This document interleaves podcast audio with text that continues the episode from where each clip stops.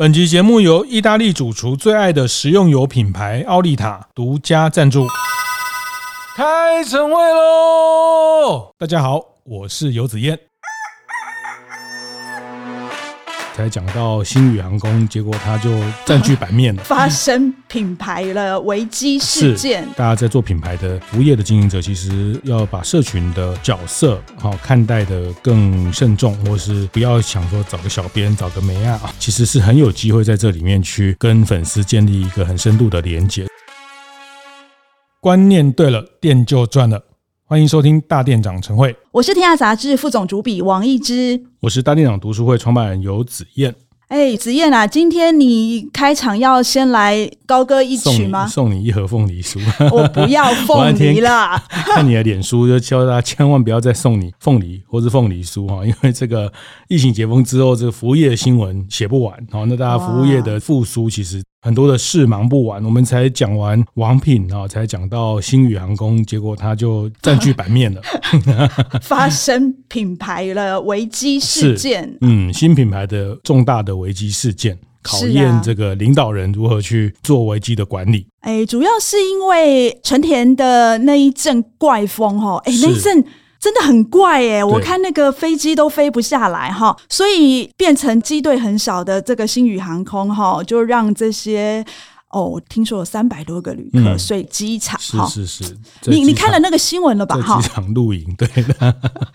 大家都看到了，因为这个 接下来旅游旺季，大家都很关注。然后这个特别星宇航空，其实它飞不飞哈？它还没飞到天上去，它还没开航之前，它就是在社群上很多人讨论，然后它的声量一直都很高哈。那我我想就直接问，呃，一姐看过这么多品牌事件的这种危机的管理哈，那石安的啊，什么安德啊，一堆的，你你觉得？这次从你的标准，你觉得星宇航空的，因为一阵怪风打乱了它后续的整个航班像，让客人睡机场啊等等的这个品牌的危机事件的处理，你你给他几颗星？哦，马上就要来给星了。好，我从两个部分讲哈。老实说，天候不好，没有办法降落这件事情哈，是所有航空公司。或多或少都会遇到的，嗯，但是呢，星宇它比较辛苦的地方哈，就是因为它是一家新的航空公司，对，它的机队其实还很少哈，对，那所以呃，它就比较缺乏那种调度的弹性，是就。比如说，今天假设如果是华航或是长荣的话，它可能它有两种方法嘛。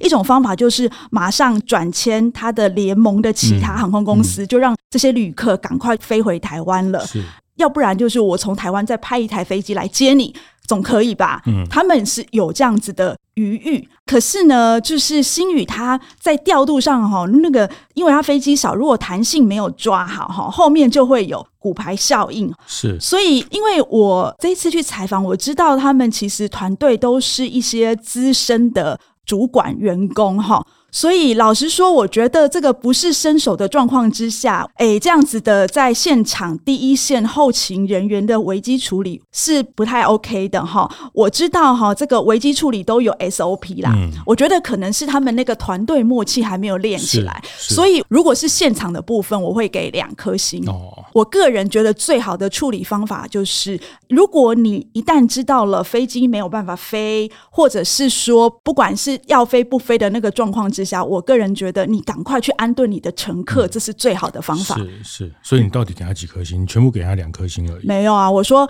零 呃，应该是说，我觉得现场的处理是两颗星，但是我觉得他的补偿方案，哎，我还是第一次看到，来回都免费，来回都免费这件事情，还送你凤梨酥哦。是，哎，但是我觉得，我觉得来回都为什么要送凤梨酥？我一直觉得台湾人大概每个人都在吃凤梨酥，对，为什么回来要送一个凤梨酥？这个我。我想可能也是时间紧迫，他机场刚好有这个东西，就送大家还是什么？哎，可是我觉得他送个星宇小铺的那些东西，对对对对，应该都对。其实我我的看待啊，就是我觉得包括给凤梨酥这件事情，我也觉得，呃，就像大家现在都知道，不管你有没有搭过哈，我也是还没搭过。星宇航空，大家都知道它的飞机上的食物很厉害，非常。然后上飞机就可以点调酒，还有什么调真奶或什么烧肉的米其林烧肉，它的飞机上的这些服务很厉害。但会就是说，哎，给凤梨酥这件事情就就没有，这稍微没有显出它的厉害。这个事情也也有一点像是在这个过程里面哈，因为大家讲它是精品航空，精品航空，然后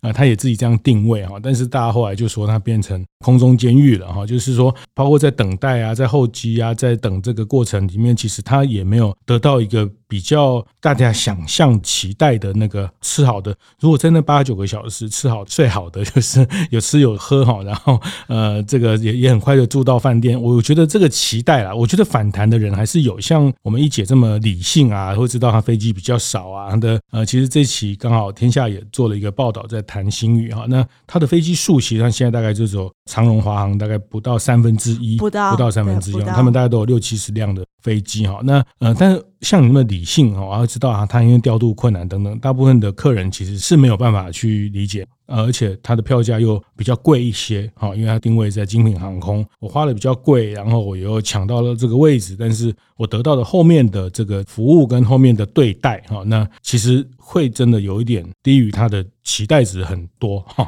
是，而且子燕，你刚刚说。在飞机上吃好，然后睡好什么的等等之类。但是你知道，我们通常飞机上面的餐，嗯，只会备你一餐，因为他从对对他从桃园是飞成田，也只要供一餐而已嘛，顶多调酒让你喝到饱，好不好？然后就没办法再供第二餐了。是啦，所以是是飞机上的供给，就就它的限制。对，但我觉得他们如果再有下一次的话，哎，不要我乌鸦嘴，什么时候下一次？就是说，假设。之后还会有这种不知道飞机到底要飞还是不飞，要降还是不降的时候，其实我还比较倾向就是说，降落之后是。哎，飞不起来，对不对？不知道什么时候飞，对不对？好了，算了啦，干脆让所有乘客多玩一天嘛，嗯、就让他去好好住一个晚上，吃好睡好，让让客人可以知道说他怎么去因应他后面的时间啊、会议啊，怎么这些安排啊，就是让大家可以。是但是我我这集其实我们并不打算一直谈这个公关的危机哈。哎、呃，等一下，等一下，你还没给星哎？对，好，换我给哈，我我给三颗啦哈，就是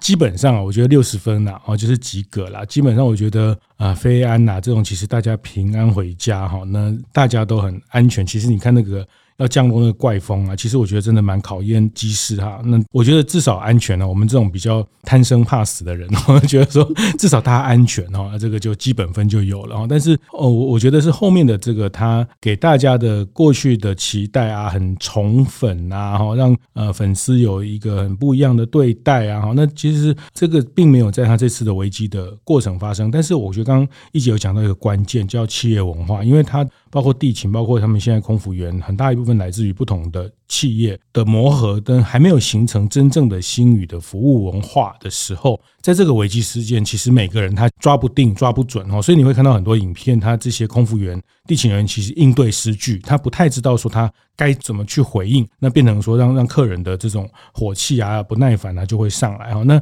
这个这个有机会我再跟你分享。其实我后来听到很多危机的事件，包括。呃，前阵子清吉饭店呃发生一个厨房的小火灾，其实他当下的都是企业文化，就是平常的员工的一些对这个事情的训练，对自己这个事情的反应，因为在那个时候其实你不太可能下达任何中央的指挥，没错，是那都是很呃员工及时的反应哈，很反射性的去对应这些事情。那那时候长期的企业文化，那个企业文化就有发挥关键的效果，是是是，这就是关关键。大家看往后面看，就是看到我们一姐就是带大家看门道哈，就是表面上当然就是 送凤梨酥什么，这个大家开不开心？呃，退钱赔钱啊之外，其实我觉得是呃，大家以我们的一点觉得听众，大家都在经营企业，大家都在做品牌，其实呃，应该可以更深层的看到，在面对一个品牌危机的时候。这整个团队的一个对应的方式。哎，但是子燕啊，你觉得哈？我们那天都看到了他的董事长张国伟，对，隔天早上一早就搭了联航飞到成田机场去哈，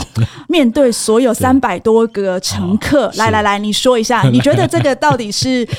然后回来被调查说，哎，你半夜没有睡觉开飞机 哦，这个食宿安全，呃，但就是很就是男子汉嘛，敢做敢当嘛，汉子嘛哈，但是。呃，但我我其实我也请教一些做公关专业的人，那当然从公关专业的角度，他们都会觉得奇奇以为不可啊，因为主帅站到火线根本没有防火墙，是一个很不好的危机的示范。当然，我我觉得这个也不意外，因为他确实是在从过去累积的很大的形象，是他真的是很愿意跟他的粉丝，很愿意跟他的消费者做直接沟通，直接的沟通。但是从公关的专业都会说这个。主帅亲征，在整个危机的还在火上的时候，其实是一个万万不可，对，是一个不太好的示范。但结果看起来，他确实是呃，有有有让现场的气氛稍微降温。那让台湾人也就很可爱，反正你人都来了，那就是都提着水果来了，我都看到你了，对，就都已经半夜都没睡觉都飞来了。那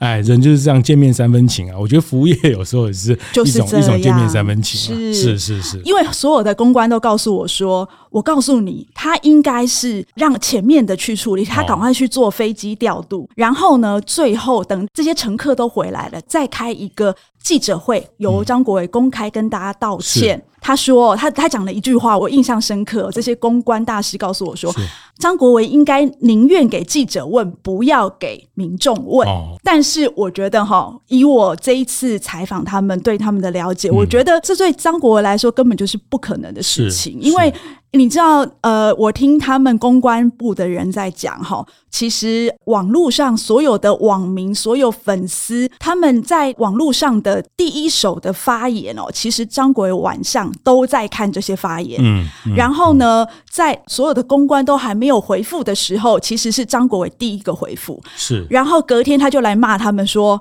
哎，你们看到了都不回是怎样啊？”嗯。因为他都在看老板要怎么回啊，因为呃，我觉得这个有时候我们也上班过了，就是说上班的人也很为难哦。因为呃，老板今天可能比较开心，他就回了一些他认为很很有趣的事情啊。但是呃，但我我觉得一个系统一个品牌，它还是有它的人设，它的跟消费者沟通的呃一些话术跟一些危机的类型啊，要去对应了。但是。其实我这个事件要跟一姐聊，是说，呃，因为刚好这一期在王品的同一期，呃，你也飞了到北美去。我没有飞哦，没有吗？我看起来好像有这样子。我们另外一个同事，呃，许秀慧，她飞到北美去跟 K 董面对面采访，然后原机遣返这样是。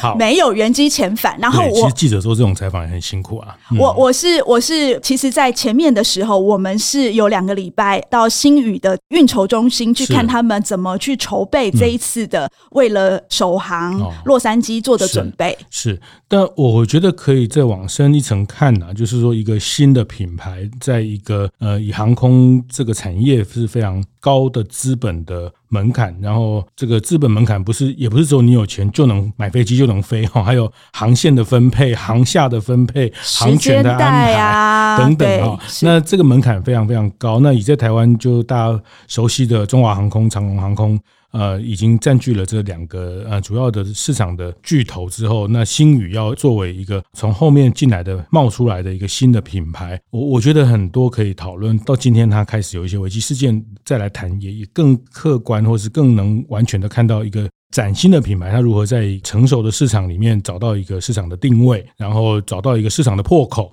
然后呃形成它后面可以去。营运成长的一个很重要的力道哈，其实这些人都是像张国伟先生，他也是过去在长荣体系，他也非常清楚这个航空业，然后这些客人啊，跟旅行社的关系啊，这些怎么样？呃，这个商业的运作啊，怎么资本的运作怎么进行哈？那但我我觉得还是很精彩了，就是说一个新的品牌，那我我我也会常想说，我今天如果开咖啡店一样哈，就是开咖啡店。有 Seven 有全家，然后呃前面又有路易莎，后面又有卡玛，那我要用什么样的方式进到这个市场？我觉得大家做餐饮做品牌也都是一样，就是市场看起来现在都是饱和，现在都被占据了。然后呃我们想做一件事情，我们想要进入到这个品类，怎么样去找到一个破口，找到一个定位？哈，那我我觉得总的来看，这因为从疫情前星宇就开始筹备，那疫情没有飞，但疫情之后大量的这样飞下来，那当然。股价也是一部分呢，它在新贵的股价，或是它实际的在粉丝、在声量、在媒体的关注上，呃，第一阶段我我我我觉得是相当成功的啦。好，那就如同子燕说，新品牌应该要怎么切入这个饱和的市场哦？嗯、我们休息一下，稍后再回来谈。节目进到这里，稍微休息一下，和大家分享节目合作伙伴奥利塔的相关讯息。奥利塔学院是为了推广意大利料理技术与文化而设立的，作为意大利料理育才及交流的场域。课程参与对象包括专业厨师及一般料理爱好者，定期邀请国内外专业主厨授课。相关开课资讯，请搜寻脸书社团“意大利厨房”。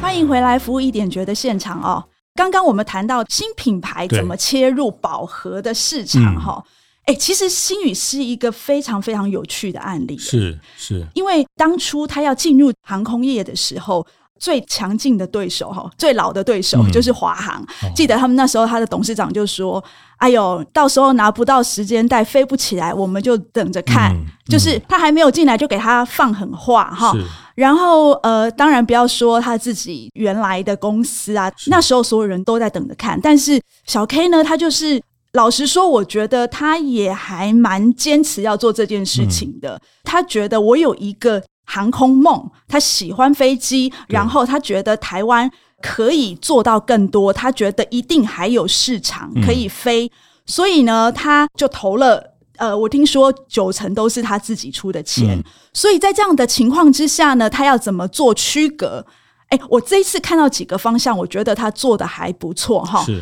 呃，第一个就是说，他去做一些对手没有做也不想做的事情，是这件事情，我觉得很有意思哈。嗯、老实说，就是我们常在讲的那种差异性吧，嗯、就是说。他要进入这个市场的时候，他怎么让人家觉得你这个航空公司不一样，嗯、甚至还能带动其他航空公司开始做改变？是，譬如说。呃，他那时候飞机还没飞，他就告诉你说：“哦，他的制服是请名师设计的。哦”开了一个盛大的记者会在机棚里面。是，嗯、然后他就告诉你说：“你进来我们的飞机里面呢，你有无感的体验，是你眼睛看到的跟人家不一样，闻、嗯、到的它有特制的星宇香，嗯，然后它的洗手乳也是星宇香哦。哦我们摄影洗完之后很想把它买回来这样子，嗯，然后他做的椅垫呢是跟 B N W。合作的，是所以你看他呃，每个客人接触到的不同的地方，都是让人家觉得耳目一新。特别就是刚刚子燕一开场就讲到吃，嗯，这很重要。对，其实老实说，我们对于飞机餐都没什么期待，是但是呢。后来他用了胡同烧肉开始做他的飞机餐，然后还有很特别的是，客人一上机就开始要求要特调的酒啊，要珍珠奶茶，哎，你就觉得哇，这个航空公司真的很不一样。是是，就是一个小品牌，一个新品牌，一个后进的品牌，他一定得做一些之前的品牌不做或没有做的事情哈。那但我觉得这里面是困难的啦，就是因为它资源本来就比较少。然后他又要做这么多不一样的事情，然后做这些不一样的事情，他又要卖的比原来的这些航空公司都贵，好，然后、欸、其实后来我发现也没有贵很多啦，略贵一点点，是是是在定价策略上，但这个就是说它对应到什么样的客群？我觉得我自己长时间来看它品牌成立到呃，它真的开始提供服务的这个过程，我觉得比较特别的是，它在还没有开行之前，它已经开始在。先养粉了啊，这个就有点像一家餐厅，你还没开始卖餐之前，你开始在社群上建立了很多的粉丝啊，很多的声量啊，然后跟粉丝做很多的互动啊，时不时还被什么野生捕获啊，什么这些哈，就是他先养人，先养客群，然后针对这些客群去沟通他刚刚一姐讲的那些服务。啊，那呃，这个也也算是奇招啊，就是说，在航空业，大家想的都是啊，怎么先把飞机买下来，是要买波音还是要买空巴，然后这个航线能不能拿到，那他都还没有的时候，他就开始去先把粉养起来。我觉得这很特别。其实我那时候刚开始要做星宇这个题目的时候，我曾经试图去全世界航空公司找。有没有类似小 K 这样子的航空公司的老板哈？哦嗯、后来找半天，哎，还真的没有。他是这个时代所创造出来，我都说他是社群原生的航空公司哦。是是是。因为老实说，我觉得他一开始呢，就希望他的每一个动作，他的每一个成长，都让粉丝参与。是，比如说。他第一台飞机要进来台湾的时候，是小 K 从德国去把它开回来。对，那开回来的时候，其实我觉得全国的粉丝大家都在期待说：“哦，你看，这是我们的里程碑。”所以等于他的粉丝是跟着星宇的每一个成长的路径一起陪伴他到现在的哦。哎，我不知道子燕记不记得以前我们有讨论过一个品牌叫做门前隐味，是是牛肉面，对，哈，只有少数只有四五个位置，嗯，对。他的那个方式就跟星宇航空是一模一样的。他从当初开始，他要去搭那个他的门前的那个台子的时候，就一路跟着，就是让粉丝参与他的所有的过程。其实我觉得这一招是蛮厉害的，嗯嗯嗯、就是有共感，然后把粉丝跟你绑在一起，是利益与共的感觉。是、欸，我觉得很厉害。其实，在我大概查了一些资料，他在开行之前，其实就呃到目前呢，目前大概就五六十万的粉丝，六十万，六十万的粉丝。所以，就像一姐讲，它就是一个叫社群原生的航空公司哈，就是呃这个时代就是刚好有这样的一种工具跟方式。可以去破原来的市场的局哈，比如说，诶，前阵子也有这个社群原生的手摇茶品牌哈，什么老大的哈，或者是最近也有这种社群原生的呃，什么烧肉便当，也有人要卖便当，或者是在开什么健身房的哈，就是一样一样这个意思，就是呃，它其实是从社群呃先去养粉啊，也那所以我觉得这个回头来看，他就是这次的怪风引起的危机的事件，小 K 张国伟先生他飞到现场去。然后自己开飞机带回来，他其实我觉得这个也必然的，对不对？对，这必然的，因为你不能从过去的这套公关的操作来看，因为过去公关操作是一个可能它它是一个品牌先建立，然后再找到客人怎么样去把它品牌价值灌输给客人。可是，在星宇这个案例，它其实原生它的 day one 或是 before day one，它就开始在跟他的社群互动。是。那从他身上的题材，不管是一个财阀家的小儿子，或者是长荣的这些这个争议等等，然后他很强烈的、很清楚的告诉你，他对航空的梦想，他认为台湾可以超越新加坡，他认为台湾的这个有一个很特别的地理位置，可以做一个非常好的东南亚中转到欧洲、美洲的航线等等，他有自己的一套战略。布局，他去呃跟他的粉丝去不断的去沟通这件事情，所以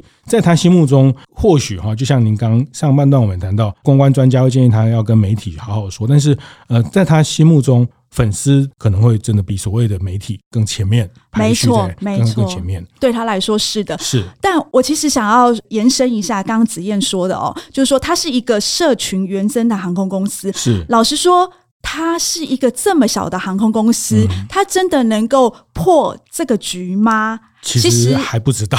没有没有没有，我我想说的是，我还我还我不知道他能不能破这个局，但是我看到在他开创诞生之后，华航。开始跟很多的餐厅、跟法鹏联名甜点，跟颐宫、跟子燕的好朋友阳明春天，呃，合作素食。最近也开始跟怡工把怡工三星级的菜带到飞机上。我不要说他是被他影响了哈，但是我觉得对消费者来说，哎，不错，有人开始重视飞机餐。我们飞机餐再也不是那种。可以吃就好的东西，哎，有人开始觉得飞机餐可以有美食了。嗯，呃，我曾经为了这件事情哈，去问了呃台大的一个教行销学的老师哈，我问他说，这个年头就是说小一定就只能小吗？嗯、像这样这样的小品牌就只能小吗？他告诉我说，呃，在这个年代小。不一定是小，嗯，不一定只能小。如果你把你的这个顾客价值做起来的话，小也可以打败大，有可能。但是你必须要让客人感觉，就是你那个利益是大于成本的。对，当然是不是打败有有很多指标要去验证啊。没错，没错。财务指标，不管它机队的指标，不管它的这个准点的指标，不管它的服务品质稳定的指标，有很多的要要有什么打败。但是我觉得你刚刚讲那个东西。也让我想到，我们常常在讨论便利商店的这个生态啊，等等，或者是呃零售业的生态。哎，有时候因为小呃后进的品牌，比较小型的品牌，它发动的事情，它让大的品牌跟进啊，跟进这件事情，它其实就带来了，它其实讲的比较抽象，就是它掌握了这个产业的。话语了，这个话语权很重要。是，其实我以前有写过一篇文章，就是呃，便利商店，对对对，当 当老大不发言的时候，老二他开始有了一些不停的创新，他掌握了话语权之后，那个其实心里面消费者心里面的、那个、大家会慢慢忘记老大的，是但是老大坦白讲，我觉得全世界的商业。呃，汽车业也是这样，航空也是这样，或者是便利商店，其实老大他不用花太多的时间创新，他 只要把老二的创新发扬光大。但是这个也是为什么老大慢慢慢慢，呃，什么柯达会倒啊，什么奇异会倒啊，就是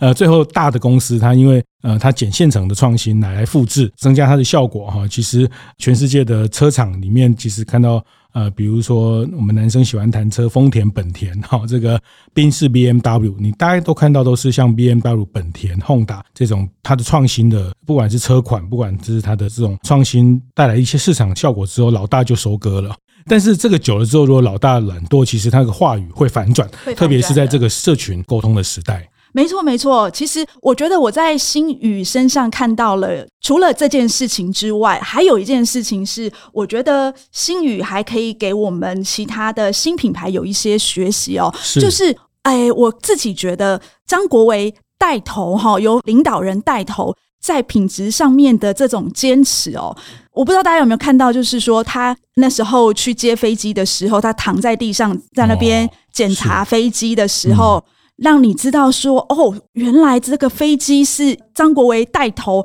他如果都这么 care 这件事情的话，下面还敢懒惰吗？嗯，或者是说，哦，我们去问他的机务人员，是他就告诉我说，他们那个飞机啊，机翼有个地方被鸟击呀，嗯，然后对于他们来说，其实是很司空见惯的。嗯嗯、那通常就是啊，补一补就好。飞机这么贵，一一台要一百亿，对不对？哈、嗯，补一补就好了，就可以飞，继续飞，继续。赚钱了，但张国维不是哦，他就告诉他们说：“哦，这个补实在是太难看了，而且不知道还会不会有其他的后遗症、副作用发生。换新的，换新的。”对，这这有点像这种贾博士哈，就是说 他这个 iPhone 里面的线没有人看到那个线，但是他觉得作为一个工程师，他即便你没有看到地方，他都要维持这个。呃，它的排线的美感等等，哈，那因为他们这些人恰恰是职人，某一种职人的背景做经营者，啊，那跟纯粹的经营的思维，它就比较不太一样。呃，我指的职人是说，比如大家都知道，这个张国伟先生他是开飞机的人，也当董事长，也当创办人，他还会修飞机。对对，那那当然也有点像类似了。我我我乱举例，就也是像做面包的人，他自己也开了一家面包店。面包店，那跟真的是拿了一笔钱，想要找一个师傅来开面包店，完全不一样。思维跟他注重的事情不一样，是对，而且很有意思的是，每个就是机务人员，他们都告诉我说，那个张国伟啊，他过年哦，年初四的时候，早上七点就在机坪上去巡视他的飞机，嗯嗯、然后每一个机长，每一个机长其实要去开飞机之前，他都会去巡视飞机，就是在地面巡视飞机一圈。然后每一个漏油，是听说张国伟都非常非常的在意。嗯，老实说，我觉得，哎，这个给我们的那种印象就是说，哇，他在意。那个飞机的每一个细节，对老实说，那个一那个也是他买的啦。对，所以他人家 人家中华跟长荣也有很 很在意啊，他只是没有拍成一个影片告诉你在意的方式。但我觉得还是回应你讲的，就是社群原生的这个这个概念，就是呃，你这样谈也让我想到，比如说这个特斯拉 哈，这个伊隆马斯克汽车这种百年的工业，汽车这个市场供应链的板块已经是。牢不可破的时候，那那你凭什么搞一个新能源的车子要占据到市场，然后可以卖到几百万辆？所以，呃，其实有一点像伊隆马斯克这个时代，他在这个时代里面要在破这个成熟市场的局的时候，个人的角色、个人的魅力、魅力，它形成了一种社群原生。这样比喻的话，其实特斯拉也是某一种社群原生的汽车品牌。啊，那我觉得这个就是这个时代给予的一种去创造的机会。那你说它危不危险？我觉得还是很危险啊，因为危险啊，很多人会讲不能靠一个人的魅力啊，那一定要靠一套 SOP 啊，一定要有一个流程管理啊。这个